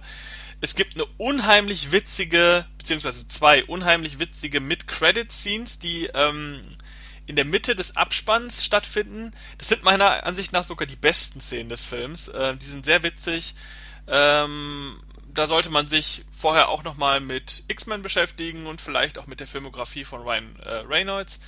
Sehr, sehr witzig, sollte man auf jeden Fall nicht verpassen, diese Szenen. Also nicht vorher schon aus dem Kino gehen, äh, wenn der Abspann anfängt. Äh, ansonsten, was auch sehr beeindruckend ist bei Deadpool 2 im Vergleich zum ersten Deadpool sind die Action-Szenen. Äh, es gibt ein paar Action-Szenen, die sind wirklich, wirklich beeindruckend. Also ich war erstaunt. Äh, Regie hat geführt äh, ein gewisser David Leitch, Leitch, keine Ahnung, wie man den ausspricht. Der hat, soweit ich weiß, ähm, diesen äh, grausigen Atomic Blonde gemacht. Der, ähm, war das Charlize Theron, die da mitgespielt hat? Ich glaube ja. Ich habe äh, nicht gesehen, aber ich habe viel Positives gehört. Nee, also äh, nee. Ja, äh, gerade was gerade was Action angeht, ist Atomic Blonde eher eine Katastrophe. Äh, es ist viel in Atomic Blonde war ja viel äh, so Faustkampf und so weiter und Charlize Theron als Faustkämpferin, aber da war überhaupt nichts Beeindruckendes. Ganz im Gegensatz zu hier, denn hier sind die Action-Szenen Wahnsinn. Also das liegt auch teilweise am Sounddesign. Das Sounddesign gerade um Cable, also um Josh Brolin herum, ist richtig geil. Hat mir sehr, sehr gut gefallen. Und in dem Film gibt es mindestens zwei Szenen, die, also zwei längere Action-Szenen, die wirklich beeindruckend sind. Was ein bisschen schade ist bei Deadpool 2, ist die Dramaturgie. Der Film fängt, äh, gerade wenn man sich auf die Action bezieht, sehr, sehr spektakulär an. Leider ist das Finale ein bisschen schwach. Ähm, da kommt auch noch ein äh, Bösewicht ins Spiel, der Marvel-Fans auf jeden Fall bekannt sein sollte, der relativ kultig ist in diesem Bereich. Ähm, das finde ich ein bisschen, hat man so ein bisschen verheizt. Also ist immer schade, der Showdown sollte halt immer auch das Maximum sein und äh, das ist in dem Film definitiv nicht der Fall. Ähm, auch der Humor ist zwar deutlich besser, es gibt aber wieder so ein paar Szenen, das sind ganz wenige und eine ist sehr markant, aber ähm, die sind deutlich in der Unterzahl, wo so ein bisschen wieder der erste Teil durchscheint, wo wieder Dauergefeuer ist man merkt, es zündet nicht, zündet nicht, zündet nicht, zündet nicht, ah, da ist einer, der zündet und dann zünden wieder drei nicht. Ähm, hat man in der Presseverführung tatsächlich auch im Publikum gemerkt, ähm, die immer relativ laut bei jedem funktionierenden Witz aufgelacht haben und dann gab es diese eine Szene, wo alle ah, so ein bisschen gemacht haben. Ähm, auf jeden Fall, allgemein gesehen ist Deadpool 2 aber deutlich, deutlich besser in fast allen Belangen äh, wie der Vorgänger. Und äh, ich hätte mir tatsächlich gewünscht, dass der erste schon so gewesen wäre. Dann hätte ich nämlich noch einen Film, der so gut ist wie Deadpool 2. Äh, es scheint wohl der vorerst letzte Deadpool Einzelfilm gewesen zu sein. Ryan Reynolds hat schon gesagt, man sollte nicht auf den dritten Teil warten. Denn, und das ist jetzt auch noch ein Thema, das äh, äh, ähm, schneide ich nur kurz an, in diesem Film wird die X-Force eingeführt. Ähm, Deadpool holt sich im Kampf gegen Cable ein paar Kollegen dazu, man hat das, sieht das schon im Trailer sehr, sehr eindrucksvoll. Und diese Kollegen bilden dann irgendwann im Laufe des Films die X-Force. Und äh, der nächste Film in der Reihe von Deadpool soll dann auch ein X-Force-Film sein. Das bedeutet, er spielt nicht mehr alleine die Hauptrolle, sondern hat verschiedene Figuren äh, an seiner Seite. Und man kann so viel sagen, diese Figuren funktionieren in Deadpool 2 ganz gut, die sind gut gecastet. ähm, sind witzig, passen in diese in dieses Konzept rein und man kann sich wahrscheinlich dann nach diesem Film auch auf unterhaltsame X-Force-Filme ähm, freuen. Äh, ja, er läuft gerade im Kino, sollte man sich angucken. Ich würde sogar sagen, man kann sich den Film angucken, wenn man den ersten Teil nicht gesehen hat, äh, weil alles Relevante zum ersten Teil wird eigentlich in den ersten zehn Minuten abgehandelt und danach ist der erste Teil im Grunde auch egal. Äh, also wer jetzt, sag ich jetzt mal, sich überlegt, will ins Kino gehen, hat vielleicht den ersten nicht gesehen und keine Lust, den nachzuholen, braucht man nicht. Also äh, man kann den Film tatsächlich auch ganz gut so gucken. Ja, äh, ich habe dem Film 8 von 10 gegeben. Ähm, was für, für diese Art von Film tatsächlich von mir erstaunlich hoch ist. Äh, aber ich hatte tatsächlich sehr viel Spaß gehabt. Das ist lustig, weil man hat an mir im, in der Presseverführung eigentlich gut merken können, ich war so 15 Minuten Augenrollen und irgendwann hat mich dieser Film gecatcht und irgendwann hatte ich auch den Mund offen stehen bei äh, manchen Szenen. Also es ist wirklich eine sehr interessante Transformation, die ich da durchgemacht habe, während ich diesen Film geguckt habe. Sehr witzig, kann man sich angucken, sollte man machen. Superheldenfans gucken sich den auf jeden Fall an. Und ansonsten würde ich den Film Leuten empfehlen, die gerne ein bisschen deftigere Komödien gucken. Weil das ist es ja im Endeffekt. Deadpool ist kein klassischer Superheldenfilm, sondern ist im Grunde eine reine Actionkomödie mit diesem Superhelden, in diesem Superhelden-Kontext. Ja. Und ich weiß, du wirst den auf jeden Fall gucken. Ja, wir, wir überlegen, ob wir nicht diese Woche ins Autokino fahren bei uns. Ach, doch ins Kino. Aber das Autokino, das ist. Äh, Autokino, genau. Das ist angenehmer. Ja, macht es mal. Also der lohnt sich auch auf, gerade wegen diesen Action-Szenen lohnt sich dieser äh, Teil tatsächlich auch auf der Leinwand. Also ich war ganz froh, dass ich den tatsächlich in der Form gesehen habe. Ich habe ihn jetzt auf Englisch gesehen, das kommt vielleicht noch dazu. Ähm, auf Englisch funktioniert er sehr gut. Er hat ein paar Wortwitze drin, die auch, äh, äh wo ich mich dann frage, wie werden die jetzt im Deutschen übersetzt? Äh, ich weiß nicht, ob ich den mir nochmal irgendwann in Deutsch tatsächlich angucken will. Doch, vielleicht, wenn ich die, wenn, wenn ich die Blu-ray mache, vielleicht. Ähm, dann nochmal auf Deutsch. Äh, ich habe ihn auf Englisch gesehen. Ich habe tatsächlich den ersten Teil zum Beispiel auf Deutsch gesehen. Ist immer so eine Frage, äh, wie man so mit den, mit den Witzen da umgehen kann. Ich habe gehört, dass viele tatsächlich Englisch bevorzugen, weil die Witze vielleicht im Deutschen ein bisschen komisch rüberkommen. Keine Ahnung. Kannst du ja dann mal erzählen, wenn du den auf Deutsch. Ich tippe mal, du guckst den auf Deutsch, oder im Kino? Ja, ja. Ja, dann wie das, wie das so wirkt. Du mal schauen. Also ich bin, ich bin sehr gespannt. Äh, ich muss dazu gestehen, ich fand den ersten super. Mir hat der total gut gefallen. Deswegen freue ich mich auf den zweiten nämlich auch total. Und zwar viel, viel mehr als auf Avengers zum Beispiel. Ja, ich kann's, ich kann sogar verstehen, äh, dass man sich dann mehr drauf freut. Gerade jetzt, auch wo ich meine, die Kritiken von Deadpool 2 sind, äh, obwohl zum Zeitpunkt jetzt, wo wir aufnehmen, darf eigentlich offiziell noch gar nichts dazu gesagt werden äh, aufgrund des Embargos, aber man hört trotzdem schon, dass viele den sehr, sehr gut und auch besser als den ersten finden. Also ist es tatsächlich nicht nur meine komische Meinung, weil ich so einer der wenigen bin, der den ersten Teil nicht mochte, sondern generell ist offensichtlich die Sicht da, dass der deutlich besser ist. Und somit, also wenn man den ersten schon abgefeiert hat, dann hat man beim zweiten noch deutlich mehr Spaß. Denke ich auch, deswegen bin ich sehr gespannt. Ja, mal gucken, wie gesagt, wir wissen noch nicht, ob wir die Woche jetzt ins Autokino gehen, aber es ist auf alle Fälle schon mal, es ist geplant. Also mal gucken, ob der Plan ausgeht. Ja, und damit kommen wir zum nächsten Teil äh, unserer kleinen Sendung, nämlich den News. Genau, da würde ich anfangen, weil ich eigentlich nie News habe, deswegen möchte ich das auch mal machen. Ja, ich würde nur, ich würde nur deshalb anfangen wollen, weil ich diese wunderschöne Superhelden-Überleitung machen wollte. Oh. Äh, zu einem Thema, was ich auch noch eben abhandeln wollte. Hast du, Na gut. Deine News hat doch nichts mit Superhelden zu tun, oder? Das waren Superhelden aus meiner Kindheit vielleicht. okay. Nein, ähm, mach noch, passt schon. Ich will das nur ganz kurz abhandeln, weil das war ein Schock, der mich vor einer Stunde äh, erreicht hat. Äh, die beste Serie der Welt, nämlich Gotham, äh, die Vorgeschichte von Batman, also das Batman Prequel-Serie, wird jetzt mit der fünften Staffel beendet. Wir befinden uns gerade in der vierten Staffel von Gotham, eine Serie, die wirklich Wahnsinn ist. Ich bin eigentlich kein großer Serienfan, aber das ist die einzige Serie, die mich gefesselt hat bis zur fünften Staffel. Also Handlungsserie. Ich zähle jetzt das Sitcoms nicht unbedingt mit rein. Aber ähm, faszinierende Serie, die perfekt mit den Superhell äh, mit den mit den Bösewichten von Batman umgeht und äh, Bruce Wayne als Jugendlicher zeigt. Also Batman kommt in der Serie tatsächlich gar nicht vor, sondern nur die Bösewichte, das Präsidium in Gotham ähm, und die, äh, äh, die Hauptrolle von äh, James Gordon, ähm, äh, der da den den Polizeichef spielt. Äh, also der, der, der Polizeichef ist. Und äh, super Serie, befindet sich gerade in der vierten Staffel. Gerade wurde der richtige Joker eingeführt und es spielt einfach mal, es wird einfach mal ein Joker abgefeiert, der einfach der beste Joker-Charakter ist, der jemals auf einer Leinwand war. Wirklich absoluter Wahnsinn. Ähm, dass sowas leider in den USA zu floppen scheint aktuell, ist wirklich tragisch. Ähm, deswegen hat man jetzt nach der vierten Staffel gesagt, okay, äh, wir lassen es wohl. Serie kommt von Fox. Auf Fox sind die Einschaltquoten schlecht. Ähm, und das bedeutet absetzen. Das einzig Schöne ist, was man sagen kann, dass Fox gesagt hat, okay, wir gönnen den paar Fans, die die Serie noch hat, äh, eine fünfte Staffel und zwar eine halbierte Staffel. Es wird wahrscheinlich nur so 13 Folgen geben. Und in dieser Staffel soll dann auch, soll dann die Geschichte vorzeitig abgeschlossen werden. Ähm, was am Ende heißt, dass Bruce Wayne wahrscheinlich gegen Ende der Staffel äh, zu Batman wird oder den direkten Weg zu Batman vor sich sieht.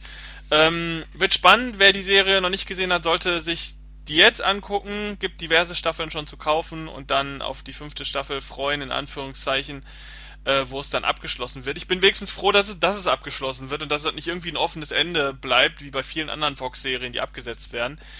Aber äh, ist trotzdem schade, weil so eine gut produzierte Serie ähm, mit so viel Tiefe, die so Kinoqualität hat und die mit Schauspielern äh, aufwartet, die wirklich also, wie gesagt, ich finde den jo die Joker-Figur, die da abgefeiert wird, finde ich besser als die Heath Ledger-Figur, ähm, die ja weltweit abgefeiert wurde.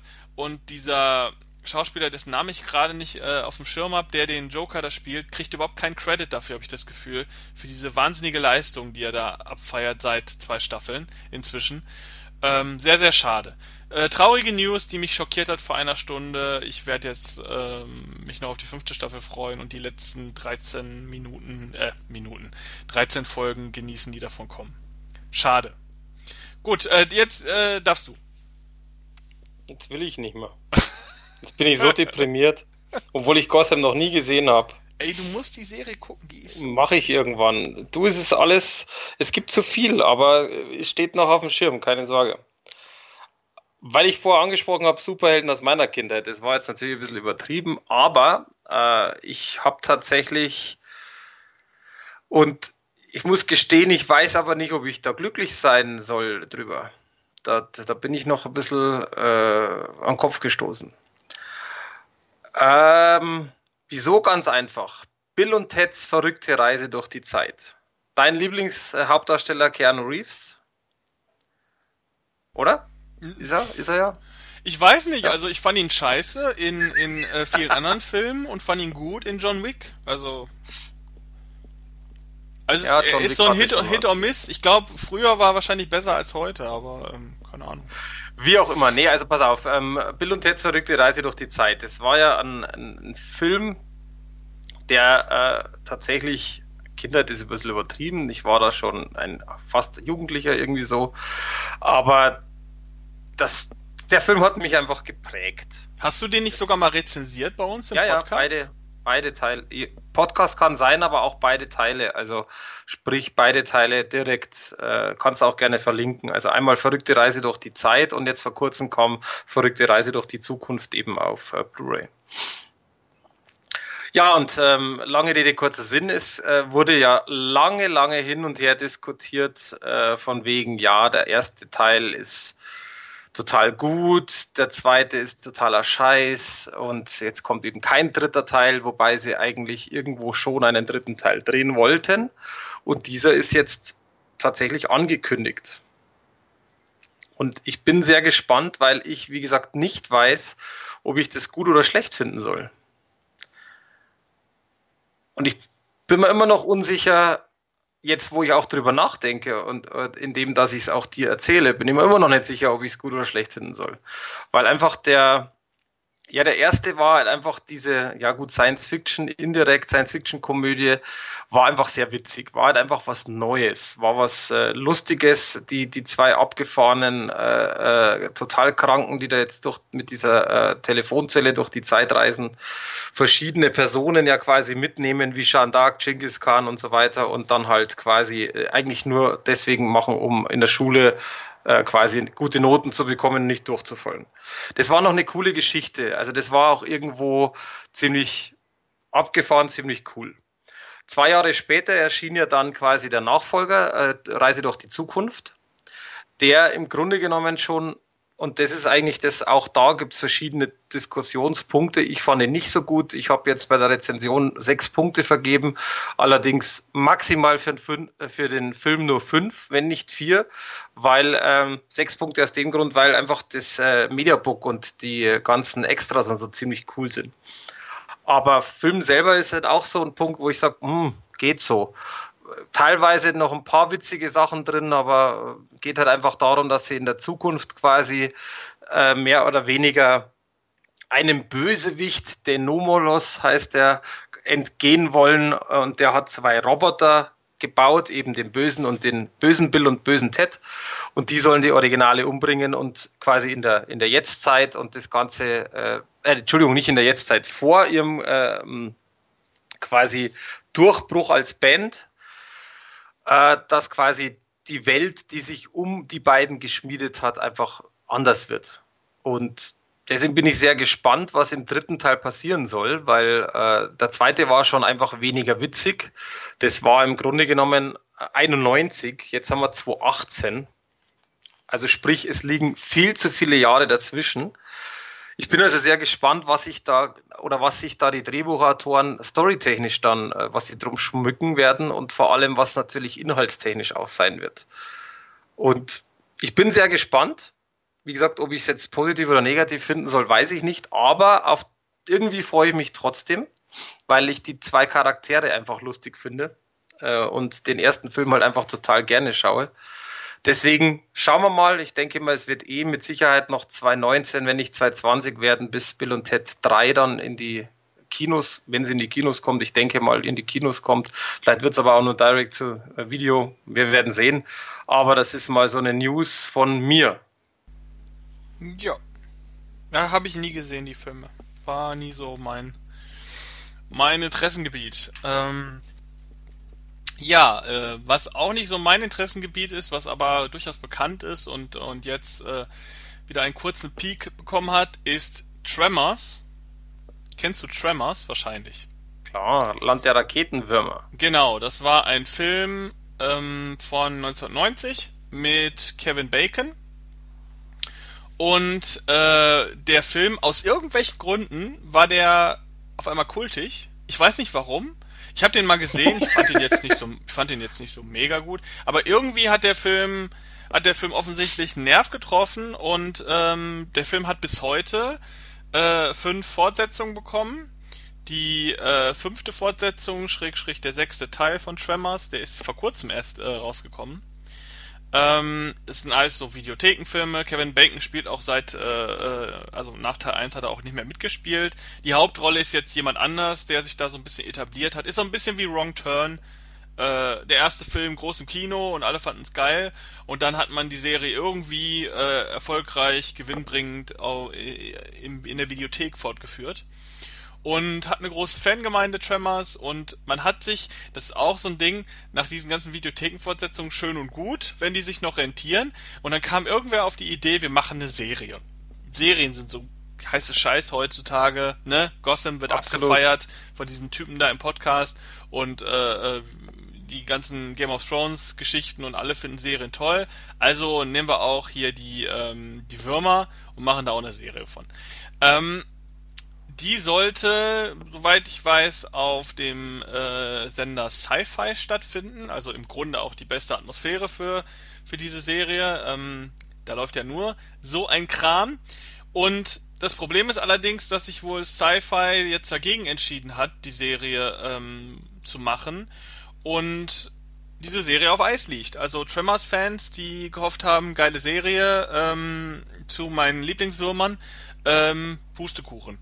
Äh, der Gag jetzt an der Serie wäre gewesen, dass die Serie direkt nach dem Originalfilm eingesetzt hätte und mit ähm, Kevin Bacon wieder gespielt hätte. Ich glaube, irgendwie 27 Jahre später hätte das dann gespielt, aber mit Kevin Bacon in der Hauptrolle. Und äh, die eigentliche News neben das, daneben, dass diese Serie jetzt doch nicht äh, gemacht wird, ist, dass es allerdings einen äh, Trailer gibt von der ersten Episode, von der Pilot-Episode, die man natürlich dreht, um mit dieser Episode dann auf äh, ähm, Produzentenfang zu gehen sozusagen, beziehungsweise diese so eine Episode geben halt auch Sender in Auftrag, um mal anzugucken, was wird denn aus, also wie sieht denn diese Serie dann am Ende aus, wenn wir sie tatsächlich äh, groß machen lassen. Und dieser Trailer von dieser ähm, Pilotepisode, die bisher natürlich nirgendwo veröffentlicht wurde, dieser Trailer ist allerdings jetzt veröffentlicht worden. Warum, weiß irgendwie keiner. Also ich weiß, verstehe jetzt auch nicht, warum das so, äh, warum das Ding jetzt auf einmal im Internet gelandet ist. Auf jeden Fall kann man sich das angucken. Kevin Bacon in einem meiner Meinung nach jetzt nicht so besonders gut gedrehten Trailer, ähm, wo man sieht, wie die Serie hätte aussehen können. Man sieht auch ganz kurz so einen Wurm und was die so machen. Ähm, ist ganz witzig, mich spricht's gar nicht an. Ich glaube auch, dass es kein großer Erfolg gewesen wäre. Kann ich mir irgendwie nicht vorstellen. Ähm, da haben es dann doch zu viele Monster-Serien die letzten äh, Monate und Jahre versucht, äh, Fuß zu fassen. Die haben auch alle nicht funktioniert. Warum also Tremors? Ähm, wer Bock auf Tremors hat, kann sich ja weiterhin äh, die Filme angucken. Die scheint, da scheint es irgendwie immer weitere zu geben. Der siebte Teil wurde auch schon halb angekündigt, dass da was kommt. Also die scheinen sich zu rentieren. Ähm, ich weiß nicht, wie stehst du dazu? Hast du dir davon mehr angeguckt als den ersten Teil oder? Ja, also das Problem ist, dass ich tatsächlich, also ich habe eins bis, jetzt pass auf. Jetzt kommt's. Eins kommen die bis Abgründe des Mike. Nee, nee, ich überlege jetzt gerade. Eins bis fünf, glaube ich, habe ich unten. Weil es gibt ja, doch genau, weil es gibt ja eins, die, die, warte mal, ich gucke jetzt parallel tatsächlich schnell in meiner schlauen App. Der sechste ist vor kurzem erst erschienen, den dürftest du eigentlich noch gar nicht haben. Nee, okay, dann habe ich eins bis vier unten. Ja, eins bis fünf kannst du schon haben, aber es gibt einen sechsten Teil jetzt. Nee, nee, nee, den aktuell, nee, okay, stimmt. Nee, eins bis vier habe ich unten. So, Okay. den fünften habe ich mir noch nicht gekauft, weil ich nur eins, zwei, drei bisher angeschaut habe. Und äh, will natürlich das der Reihenfolge anschauen. Und äh, deswegen, also eins, zwei, drei habe ich gesehen. Ich fand eins ziemlich witzig und ziemlich cool. Zwei, drei sind dann so ein bisschen Standard, keine Ahnung. Muss man nicht sehen, Filme irgendwie so. Äh, vier, fünf, keine Ahnung, sechs sowieso keine Ahnung, sieben dann was auch immer. Äh, ich finde es halt auch, das ist so eine Serie, also so eine, so eine Filmreihe, die wurde viel zu viel ausgeschlachtet. Nicht mein Ding, ehrlich gesagt, aber den, den Grundfilm, also den ersten, fand ich ehrlich gesagt ziemlich cool, sehr, sehr witzig und ähm, auch tatsächlich kultig.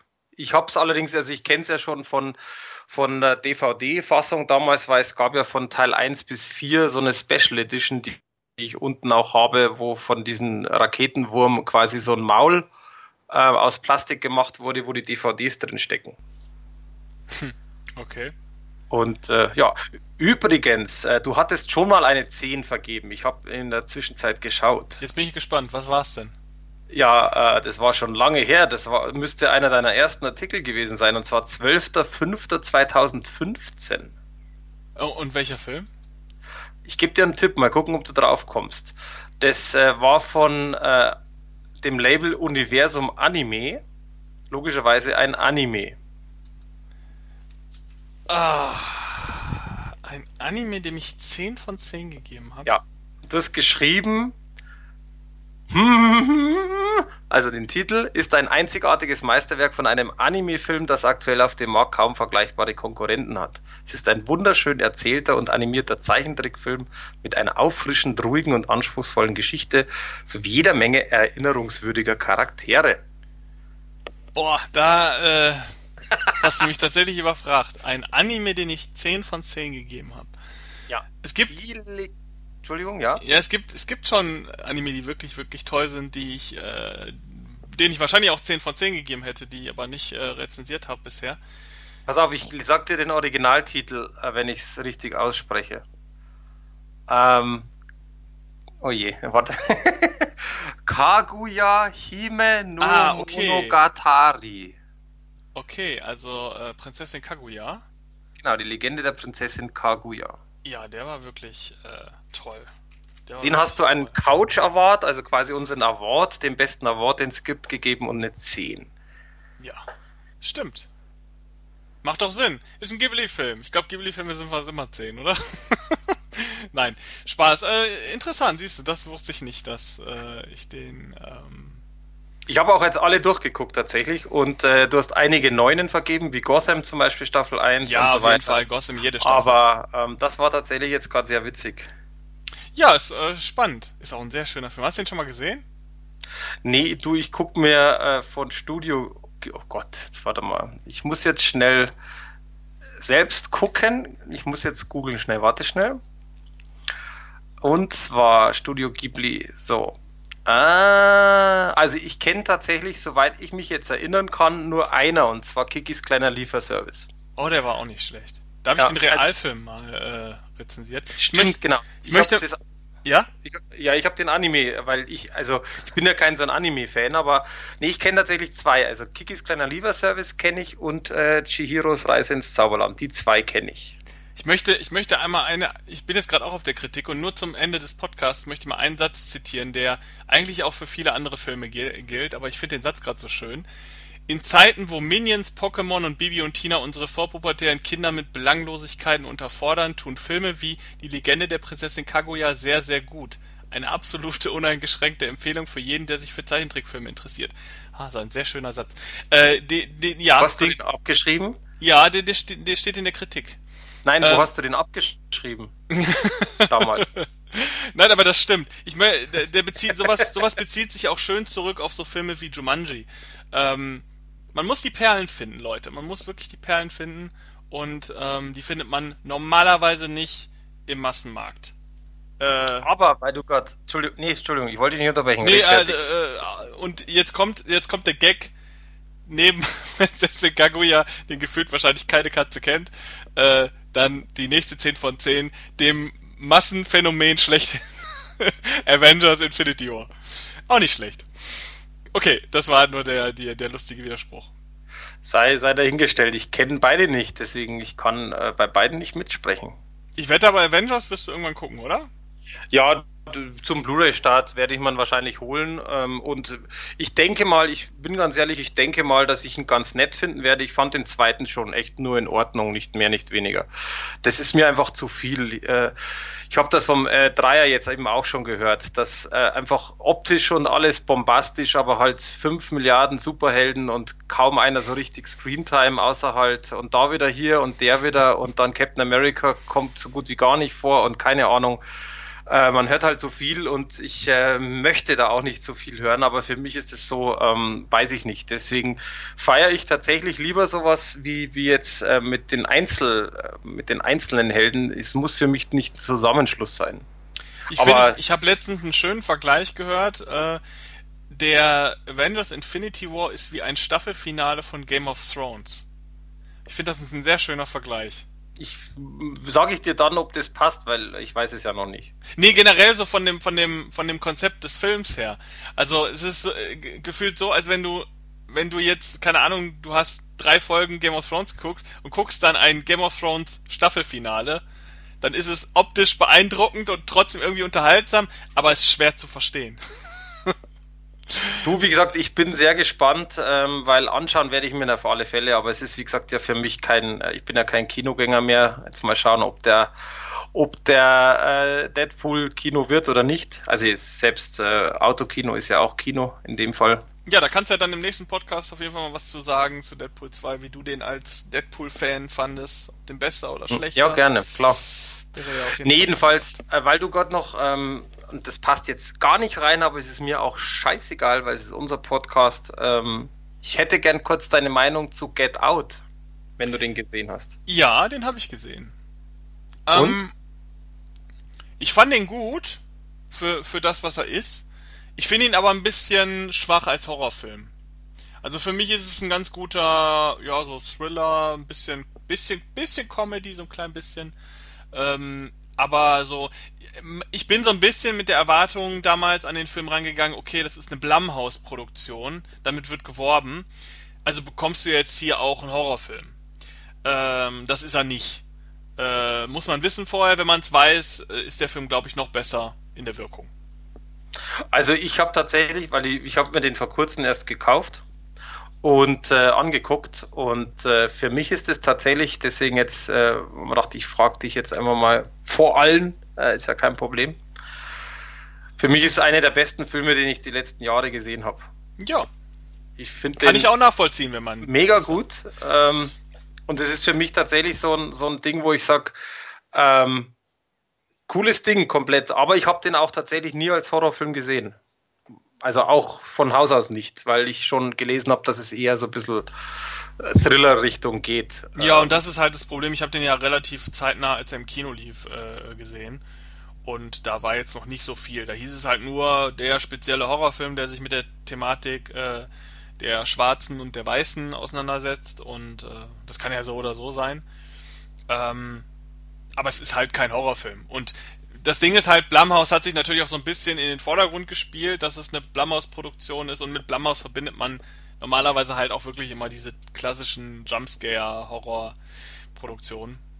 Und naja. Gut, das stimmt, ja. Aber deswegen, also ich fand den wirklich, wirklich sehr, sehr gut. Also für nochmal für alle Get Out, falls ihr nicht gesehen habt. Und jetzt habe ich noch eine Frage, wie du den, ob du den kennst und wie du ihn findest, weil ich habe mir nämlich beide jetzt erst angeguckt. Und zwar Better Watch Out. Äh, den habe ich auf der Liste noch. Der lief mal im Midnight Movie in den deutschen Kinos. Habe ich leider verpasst. Äh, wollte ich mir nochmal angucken bei Zeiten. so ein bisschen Kevin allein zu Hause für Erwachsene, glaube ich. Hm, genau. Ähm, Habe ich noch wobei nicht gesehen. Der auch, wobei der jetzt auch nicht so schlimm ist vom, vom äh, also der ist ab 16. Man sieht ehrlich gesagt nicht so viel. Also, man muss auch nicht viel sehen, sagen wir mal so, aber man sieht jetzt nicht so viel und äh, es ist auch nicht schlimm, dass man nicht so viel sieht, aber äh, ich muss gestehen, also wir haben uns den gestern erst angeschaut und ähm, auf der einen Seite, man sieht jetzt nicht so mega viel Neues. Einige Sachen kann man sich im Vorfeld schon vorstellen und es ist irgendwo teilweise sehr logisch, was passiert. Aber was echt, das finde ich, was unglaublich wahnsinnig ist an dem Film. Deswegen, wenn du den mal angeguckt hast, kann man ja nochmal drüber sprechen. Der Schauspieler, der junge Schauspieler. Wahnsinn. Ich finde, wie der, wie der abgeht in dem Film. Äh, Hammer. Also wirklich nur noch Hammer. Ich glaube, warte mal, ich muss jetzt mal schnell googeln. Levi Miller, glaube ich, heißt der. Warte mal, ich schau schnell. Ja, genau, Levi Miller. Das ist, äh, der ist 2002 geboren, also ist jetzt erst 16 und spielt halt da einen, jetzt muss ich überlegen, ich glaube, zwölfjährigen war das. Und äh, Wahnsinn. Also ich, ohne Scheiß, ich habe den so gefeiert gestern, weil der auf der einen Seite so der ganz, wenn man sich die Fotos anschaut, so total der süße, liebe, kleine, oh, knuffige, so die Oma kneift und so in die Backe, äh, Söhnchen ist. Und der geht aber in dem Film irg irgendwann ab, wo du sagst, so, alter Schwede, was ist denn jetzt kaputt? Und äh, das fand ich mega, mega geil. Also deswegen guck dir den an und dann reden wir nochmal drüber. Ähm, also ich kann den auch tatsächlich empfehlen, wenn man einfach sagt, man hat jetzt da, man will so, wie du schon sagst, so ein bisschen Kevin allein zu Hause, so ganz, ganz vereinfacht gesagt, gucken, anschauen, wirklich anschauen. Mega geiler Film. Hat mir richtig Spaß gemacht. Alles klar. Dann haben wir hier noch so. eine Filmempfehlung, Better Watch Out. Äh für äh, Horrorfans. Ja. Äh, das war's. Äh, mhm. Lange Episode. Und wir mhm. sind durch mit allen Empfehlungen und Warnungen und äh, Gesprächen. Und damit wünsche ich allen Zuhörern äh, eine gute Zeit, äh, schönes Wetter. Äh, man guckt mal jetzt wahrscheinlich weniger Filme als äh, sonst, ähm, aber man kann ja zumindest die gucken, die wir empfohlen haben. Mindestens. Genau. Also bis dann, bis zum nächsten Mal. Tschüss. Jo, tschö.